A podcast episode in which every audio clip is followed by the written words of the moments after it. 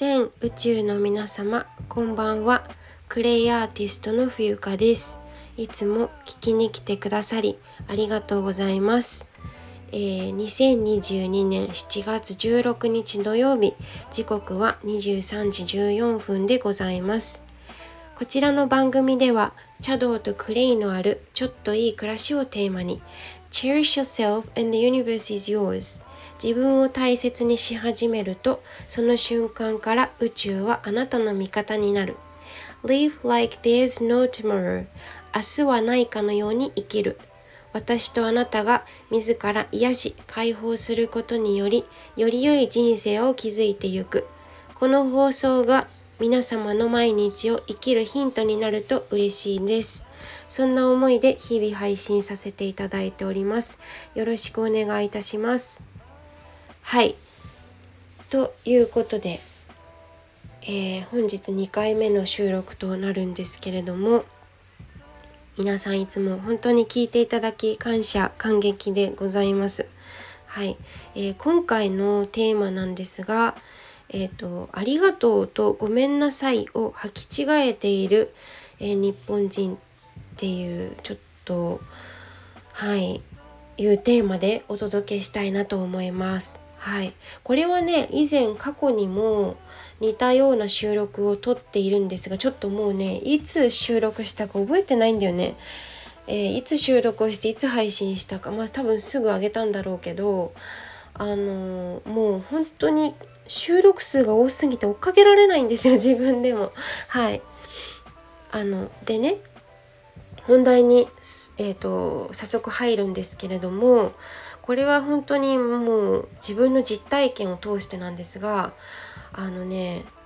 やはり軍隊を育てるっていう教育がこう続いていますから今現代ね私たち日本人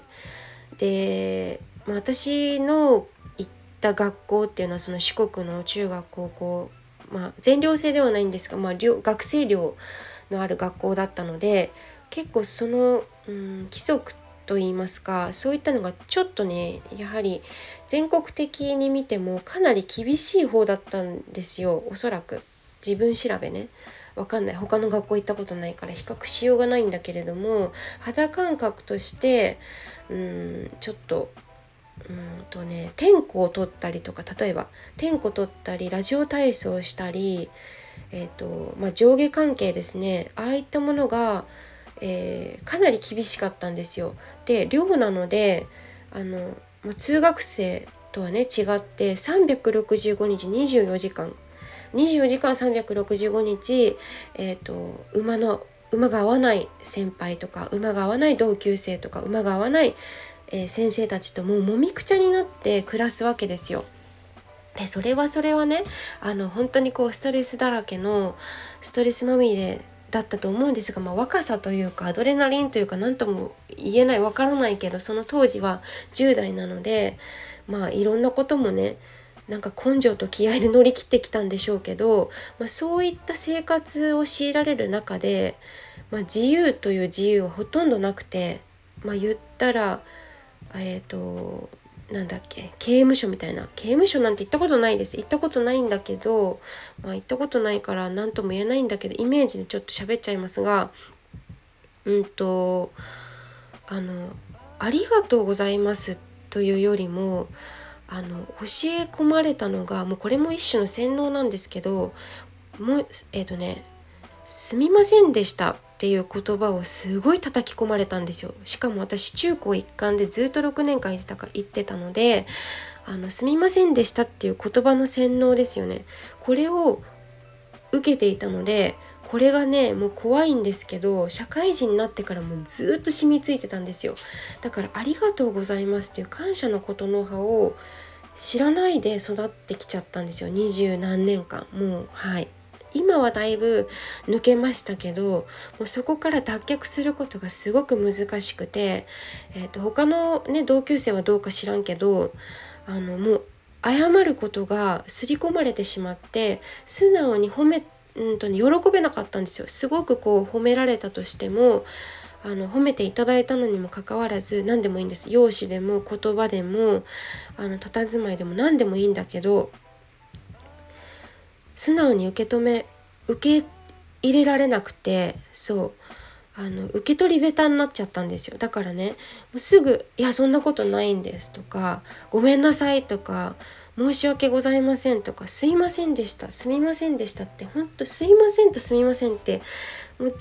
全く美しくないんですことの葉もね日本語的にもちょっと間違っているんですねこれ実は。うん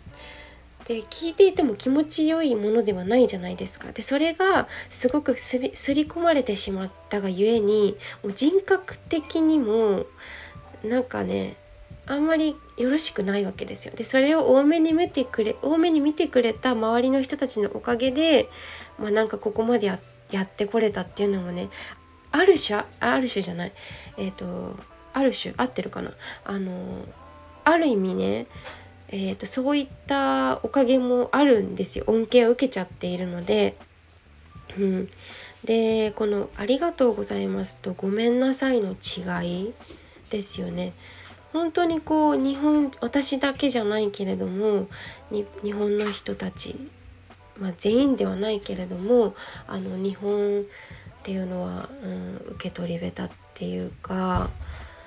もっとこう素直に受け入れる力っていうのはとっても必要だなって思うんですよね。だからそれこそ自己肯定感みたいなところにつながってくるかなと思うんですがうん。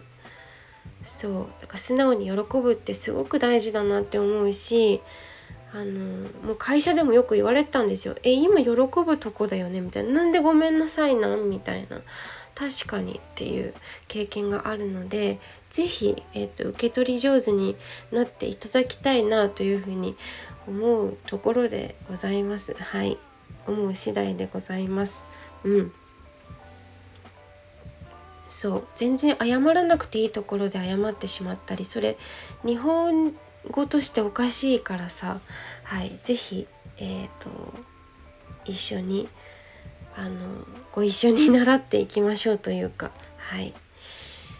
うん、力まずにリラックスして暮らしていけばいいのではないかとそんな風に考えます。はいということで今回のテーマは「えっとありがとう」と「ごめんなさい」を履き違えている、えー、我が国瑞穂の国多いのでですね是非受け取り上手になって皆さん自分も嬉しい周りも嬉しいっていうねあのそういった、えー、波動というか周波数というか、うん、